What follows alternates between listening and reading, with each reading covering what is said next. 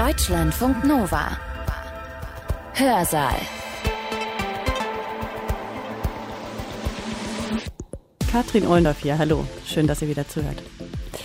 Feminismus. Ja, das äh, Wort regt ja eine Menge Menschen noch immer auf. Und das obwohl oder vielleicht auch weil feministische Perspektiven längst Teil der Arbeit auch unserer Regierung sind. Die Grünen-Politikerin Annalena Baerbock ist nicht nur erste Bundesaußenministerin, sondern verfolgt auch erklärtermaßen eine feministische Außenpolitik. Ja, und das äh, findet nicht jeder ganz so toll. Sie können von mir aus feministische Außenpolitik machen, feministische Entwicklungshilfepolitik, das können Sie alles machen, aber nicht mit diesem Etat für die Bundeswehr. Das hat CDU-Chef Friedrich Merz im März dieses Jahres im Bundestag gesagt, als es darum ging, wofür das Sondervermögen der Bundeswehr ausgegeben werden sollte. Ja, und äh, Annalena Baerbock, die nach ihm dran war, die hat ihm dann eine ordentliche Replik eingeschenkt und dafür im Nachhinein, muss man sagen, auch ziemlich viel Applaus bekommen. Ich habe mir lange überlegt, ob ich darauf reagiere. Aber weil es dann zweimal kam, gestern bei Herrn Dobrindt und dann heute bei Ihnen, Herrn Merz die Bundeswehr hier hinzustellen und dann im gleichen Satz zu sagen, okay, Bundeswehr und nicht mehr diese feministische Außenpolitik. Mir bricht es das Herz. Ja, und wissen Sie warum? Wissen Sie warum? Weil ich bei den Müttern von Skrebenitzer war, vor einer Woche, und die mir beschrieben haben, wie die Spuren dieses Krieges in ihnen drin sind. Und diese Mütter gesagt haben, Frau Baerbock, damals wurde nicht gehandelt, Anfang der 90er Jahre als sie, als ihre Töchter, als ihre Freundinnen vergewaltigt worden sind. Vergewaltigung als Kriegswaffe nicht anerkannt war, nicht vom Internationalen Strafgerichtshof verfolgt wurde und deswegen gehört zu einer Sicherheitspolitik des 21. Jahrhunderts auch eine feministische Sichtweise. Das ist kein Gedöns, das ist kein Gedöns, sondern das ist auf der Höhe dieser Zeit. Und das hat nichts damit zu tun, dass ich nicht in die Bundeswehr investieren will, sondern es hat damit zu tun, dass ich meinen Blick weite für alle Opfer in Kriegen. Ich finde, mit diesen sehr eindrücklichen Worten beschreibt Baerbock schon mal ganz gut, was feministische Außenpolitik ausmacht. Und genau das ist unser Thema heute hier im Hörsaal.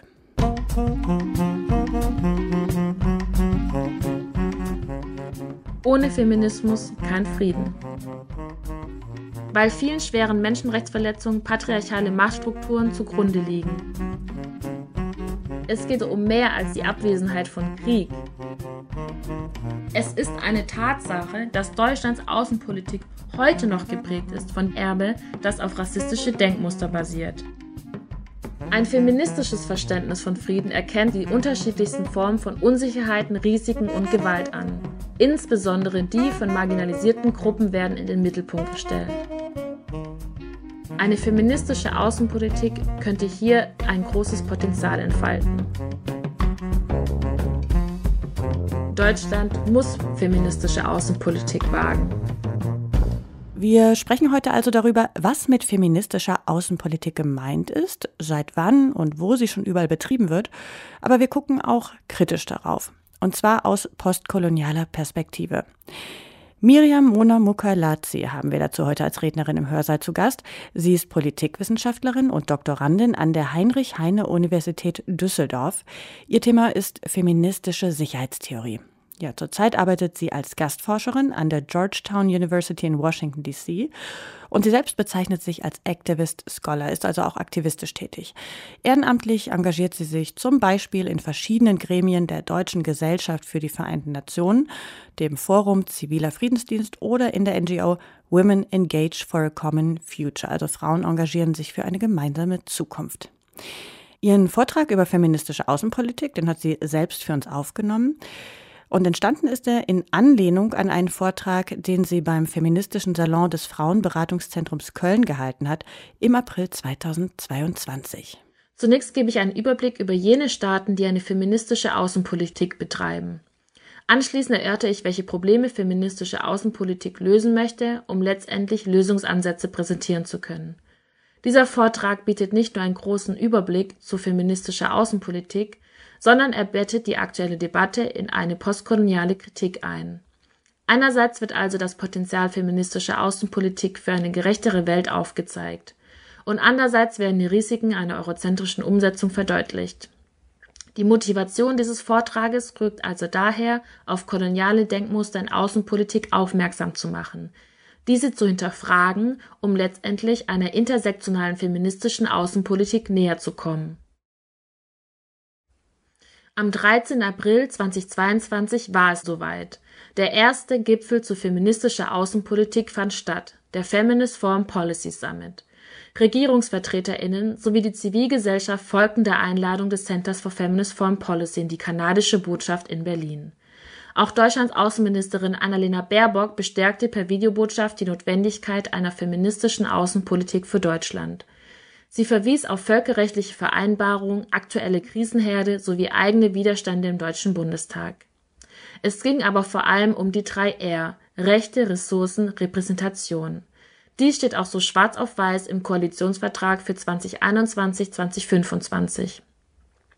Die Bundesregierung setzt sich zum Ziel, Rechte, Ressourcen und Repräsentanz von Frauen und Mädchen weltweit zu stärken und gesellschaftliche Diversität zu fördern. So steht es dort.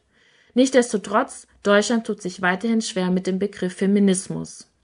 Dieses Unbehagen mit dem F-Wort zieht sich durch alle Bevölkerungsschichten, sei es Fachpublikum oder Normalo-Bürgerinnen. Als Paradebeispiel dient hierfür die Debatte vom 22. Februar 2019 im Deutschen Bundestag. Hier versuchten die Grünen den Antrag Feministische Außenpolitik konsequent umsetzen einzureichen.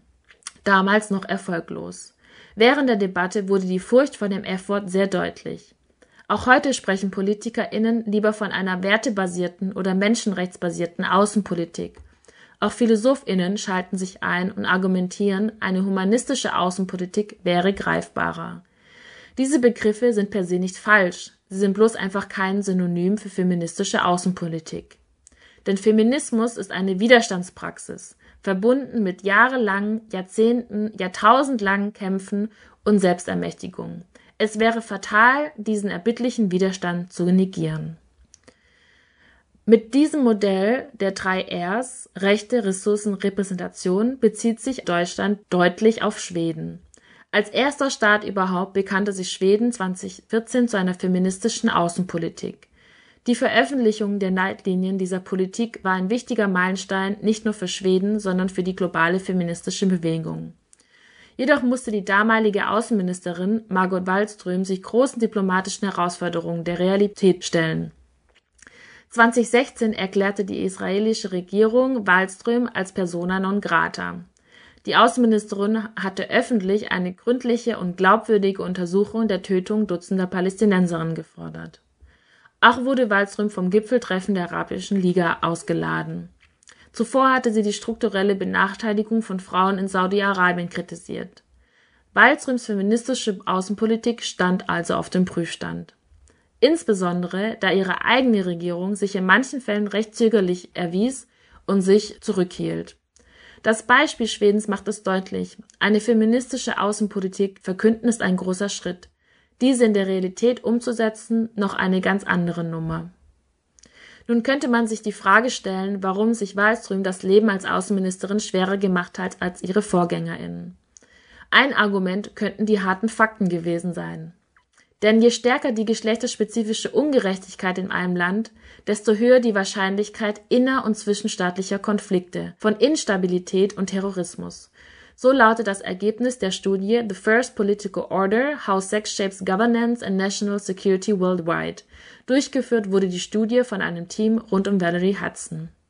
Es geht also bei feministischer Außenpolitik nicht nur um Diversität, sondern auch darum, Konflikte vorzubeugen. Schweden folgten weitere Länder wie Kanada, darunter aber auch ehemalige Kolonialmächte wie Frankreich, Spanien und die Niederlande. Luxemburg gehört auch zu den Ländern mit einer feministischen Außenpolitik, besaß zwar keine Kolonien, war jedoch nachweislich direkt an der Kolonialisierung beteiligt. Spanien und die Niederlanden verkündigten erst vor kurzem eine feministische Außenpolitik. Etwas länger dabei ist die ehemalige Kolonialmacht Frankreich. Mit einer feministischen Diplomatie begleitet Frankreich vor allem das Jubiläum der Pekinger Aktionsplattform der Vereinten Nationen. Eine internationale Vereinbarung von 1995 mit zwölf Themenschwerpunkten feministischer Politik. Gemeinsam mit Mexiko richtete Frankreich Konferenzen unter dem Motto Generation Equality aus.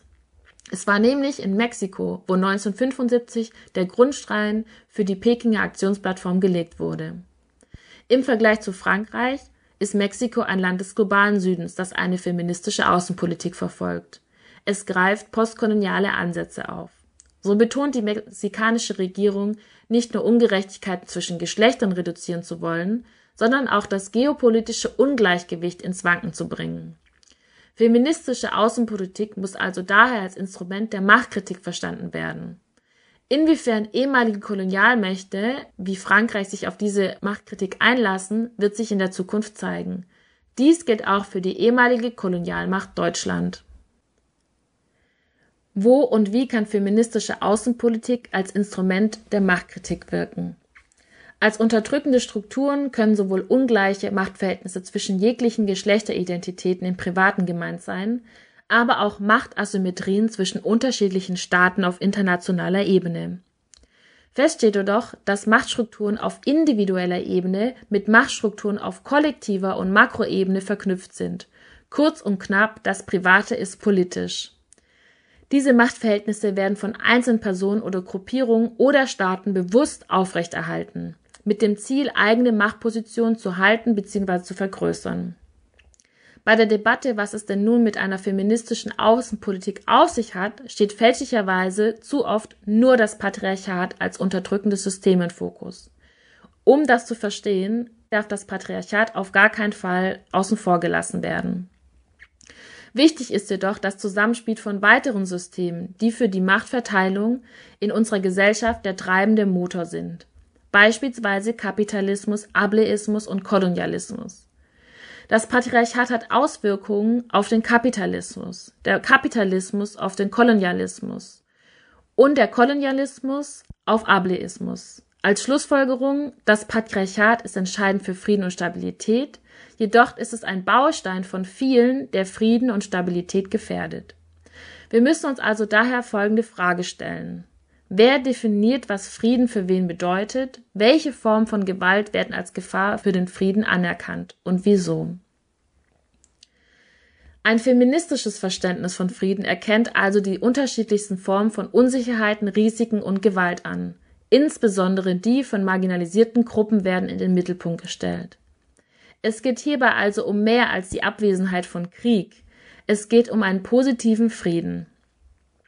Ein feministisches Verständnis von Außen- und Sicherheitspolitik verfolgt die Grundannahme, dass wir erst alle in tatsächlicher Freiheit und Sicherheit leben können, sobald wir es tatsächlich alle tun. Dies klingt simpel.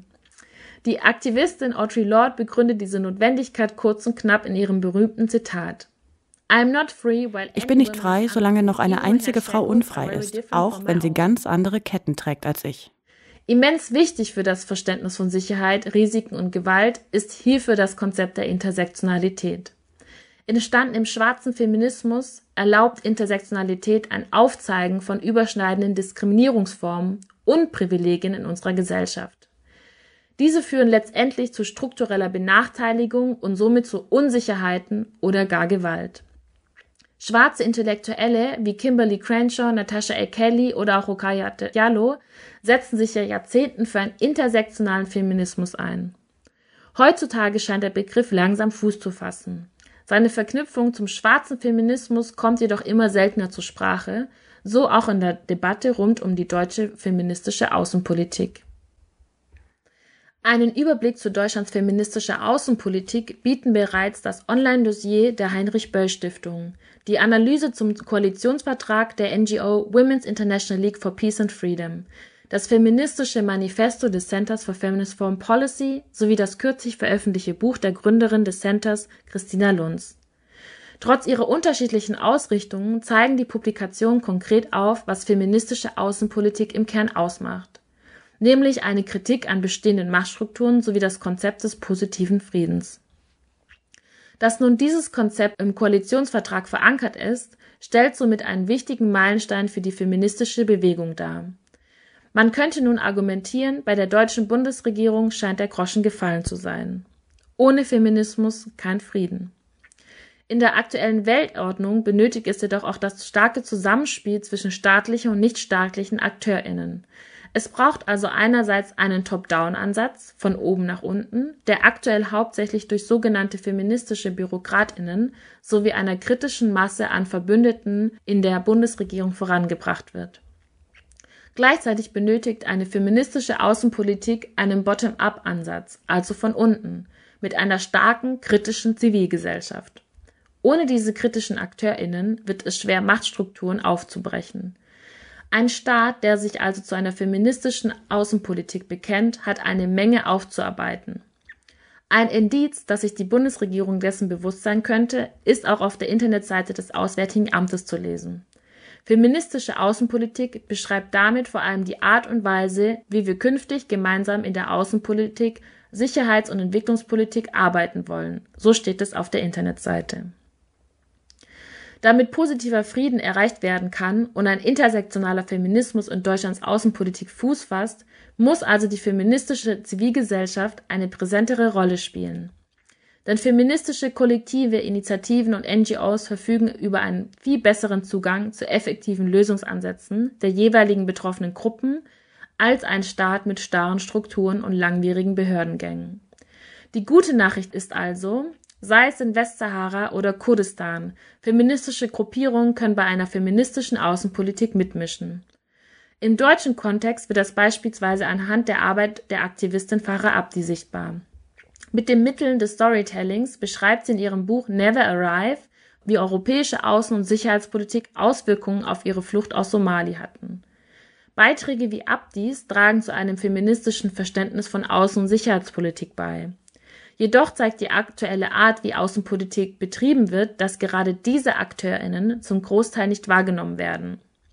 Insbesondere marginalisierte Gruppen müssen sich immer noch mit wenig finanziellen Mitteln, unzureichender juristischer Absicherung und der Angst vor staatlicher Verfolgung selbst organisieren, selbst schützen.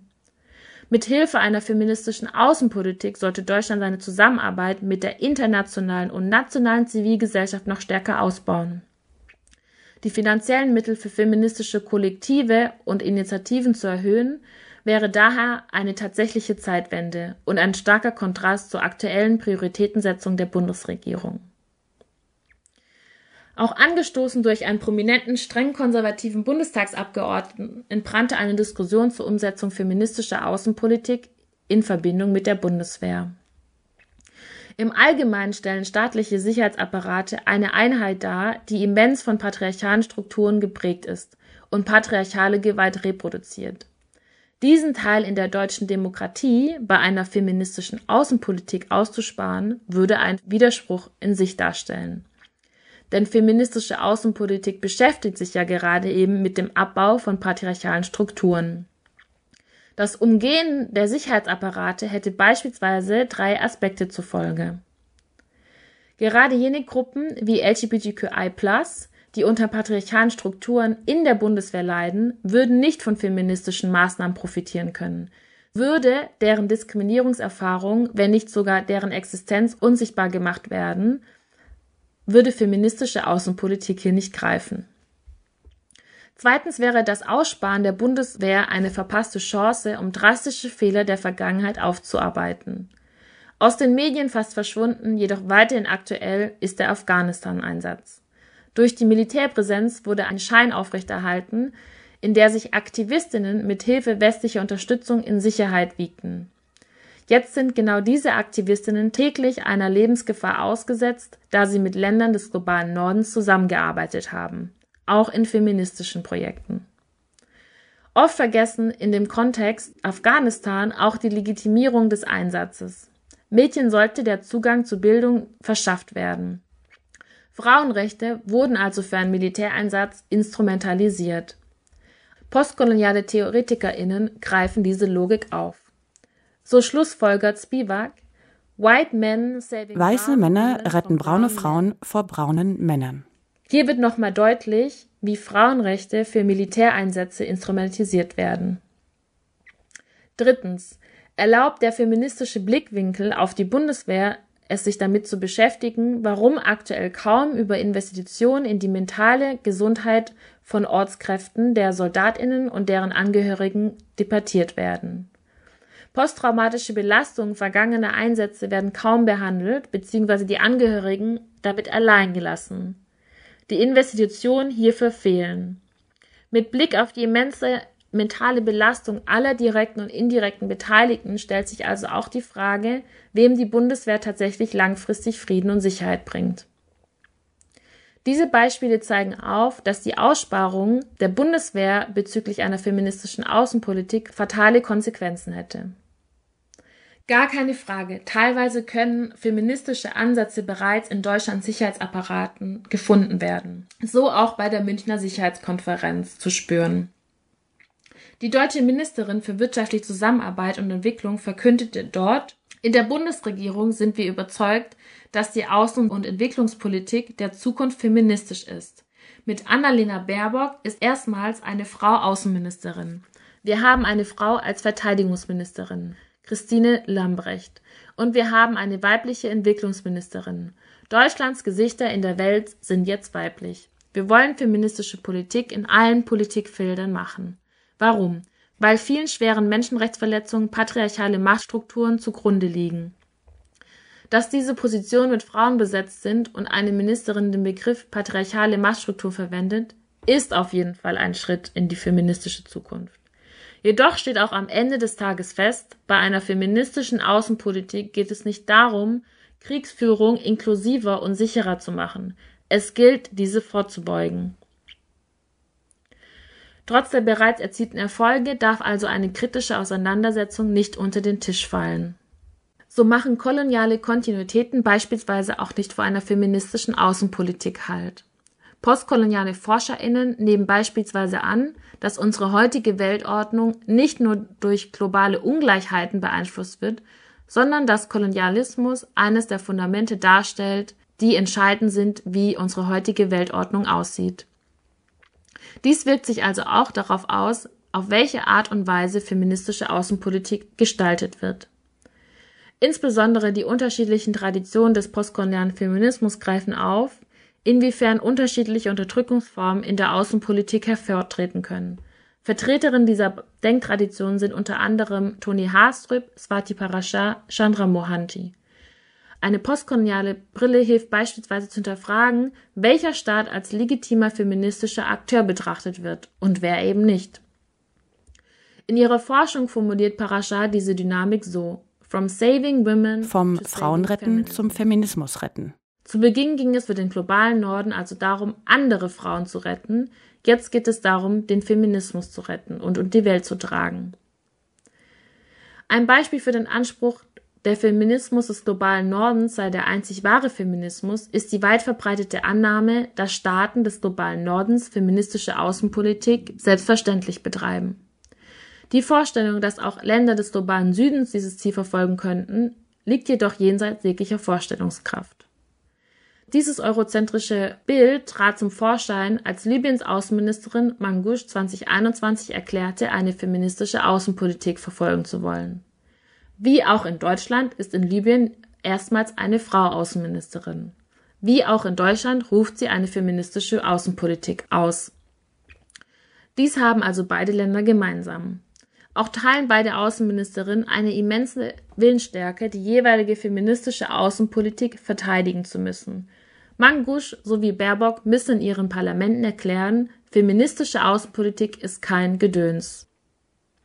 Auch Rafia Zakaria, Autorin des Buches Against White Feminism, äußert deutlich in ihrem Artikel vom 28. März 2022 die Angst, dass Deutschlands feministische Außenpolitik geprägt sein könnte von einem weißen Feminismus, nicht von einem intersektionalen. Zakaria argumentiert, dass der heutige Feminismus in Deutschland weiterhin die zentrale Stellung weißer Frauen aufrechterhält. Alle anderen Personen, die nicht dieser Vorstellung entsprechen, werden weiterhin an den Rand feministischer Diskurse gedrängt oder gar zum Schweigen gebracht. Sie führt fort, dass diese Haltung in Deutschland kaum hinterfragt wird sondern im Gegenteil fortgeführt wird und nationale Interessen unter dem feministischen Label versteckt würden. Mit Blick auf Deutschlands staatliche Instrumentalisierung von Geschlechterstereotypen während der Kolonial- und der NS-Zeit ist diese Befürchtung nicht unbegründet.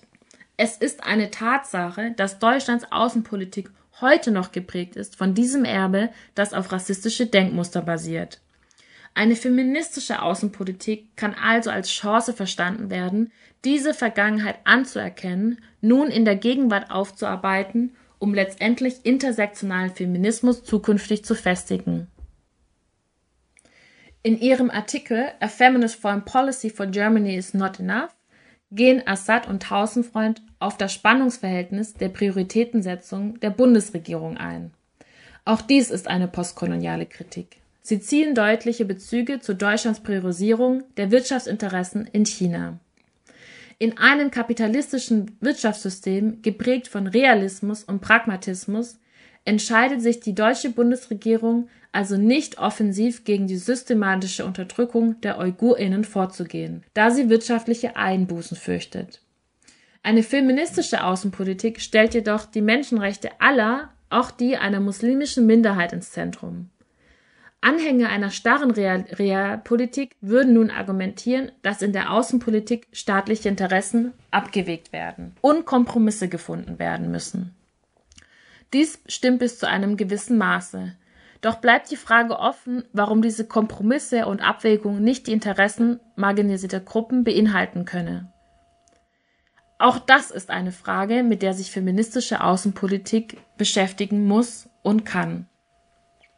Die politische Soziologin Rosa Burtsch spricht sogar von einer Doppelmoral in einem Artikel zur Großoffensive im Süden und Westen Kurdistans und fragt nach der feministischen Außenpolitik der Bundesregierung in diesem Zusammenhang.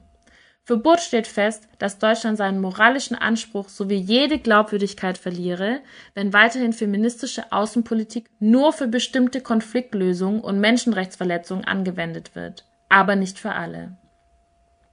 Assad, Tausendfreund und Butt stellen sich also die Frage, wie viel Feminismus können wir von einem Staat tatsächlich erwarten oder besser gefragt, wie viel Feminismus müssen wir von einem Staat erwarten?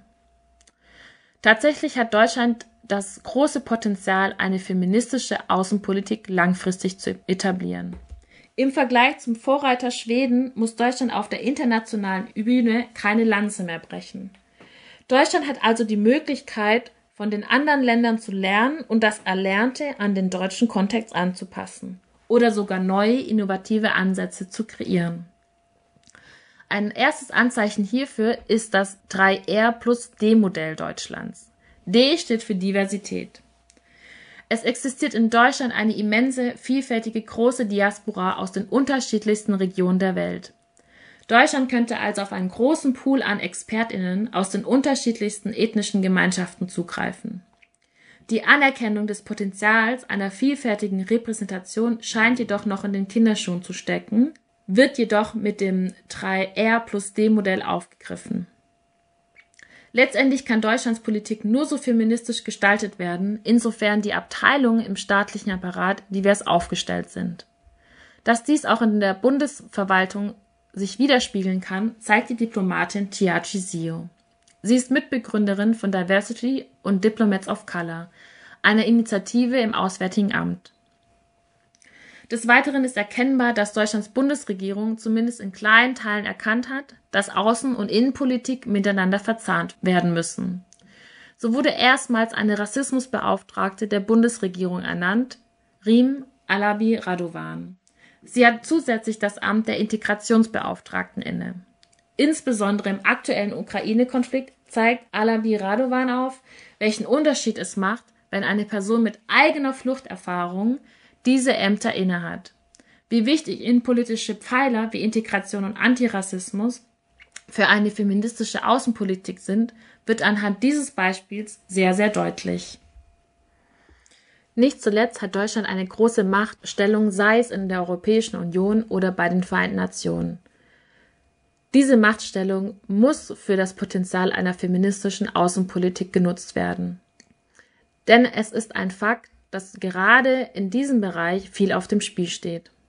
Eine Studie des Centers for Feminist Foreign Policy hat sich mit Anti-Gender-Bewegungen beschäftigt. Das Ergebnis war deutlich.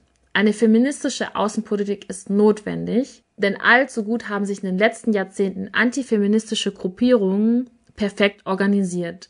Sie haben mehrere Milliarden an Geldern investiert, um progressive feministische Gesetzesänderungen zu untergraben. Nandini Archer macht es in ihrem Open Democracy Bericht deutlich. Zwischen 2007 und 2019 haben erzkonservative christliche Organisationen aus den USA mehr als 98 Millionen Dollar für Europa bereitgestellt, hauptsächlich für Kampagnen gegen Frauen- und LGBTQI-Rechte, Sexualerziehung und Abtreibung. Hier muss Deutschland Kante zeigen. Eine feministische Außenpolitik könnte hier ein großes Potenzial entfalten. Um auf Deutschlands Potenzial aufmerksam zu machen, veröffentlichte Anfang Mai das Deutsche Institut für Entwicklungspolitik drei Eckpfeiler für die feministische Entwicklungspolitik Deutschlands. Hierbei wird konkret auf die Notwendigkeit von ausreichend finanziellen Mitteln eingegangen. 46 Prozent der gesamten bilateralen Entwicklungshilfe für Entwicklungsaktivitäten 2019 waren bereits in irgendeiner Weise auf die Gleichstellung der Geschlechter ausgerichtet. Immerhin ist Deutschland damit auf einem guten Weg. Jedoch liegt dieser Wert noch weit hinter den Zuweisungen Kanadas mit 96 Prozent oder Schwedens mit 85 Prozent. Außerdem sind diese nur Mittel im Bereich der Entwicklungszusammenarbeit. Hier wird auch nochmal deutlich, dass Deutschland das Potenzial hat, auf internationaler Bühne sich stärker einzubringen und sich stärker für übersehene Themen einzusetzen, sowie auch für Feminismus und Klimapolitik. Die NGO Women Engage for Common Future veröffentlichte mit anderen Organisationen hierzu eine Studie mit konkreten Handlungsfeldern bezüglich des EU Green Deals. Die NGO argumentiert, dass auch ein EU Green Deal Ökofeminismus benötigt. Hierzu zählen auch eine klimafreundliche Städteplanung oder auch die Regulierung von schädlichen Chemikalien. Dieses Beispiel macht deutlich, Feminismus zieht sich durch alle Politikfelder und Deutschland hat die Kapazität, das Potenzial dazu, sich diesem zu widmen. Grob zusammengefasst. Deutschland muss feministische Außenpolitik wagen. Die geopolitische Machtstellung Deutschland muss also genutzt werden, um eine solidarische Rolle in der feministischen Außenpolitik einzunehmen. Denn Deutschland verfügt über zahlreiche Wege, sich aktiv für eine feministische, intersektionale Außenpolitik zu entscheiden und somit seine Rolle als solidarischer feministischer Akteur in der globalen Weltordnung klar hervorzuheben. Ein instrumentalistischer Ansatz ist hierbei bereits erkennbar. Deutschland hat es also ansatzweise schon geschafft, Menschen in die Lage zu versetzen, innerhalb der bestehenden politischen und wirtschaftlichen Prozesse erfolgreich integriert zu sein. Um eine tatsächliche feministische Außenpolitik Realität werden zu lassen, braucht es jedoch einen transformativen Ansatz. Hierbei werden die Aufrechterhaltung von unterdrückenden Machtverhältnissen anerkannt, welche letztendlich beseitigt werden.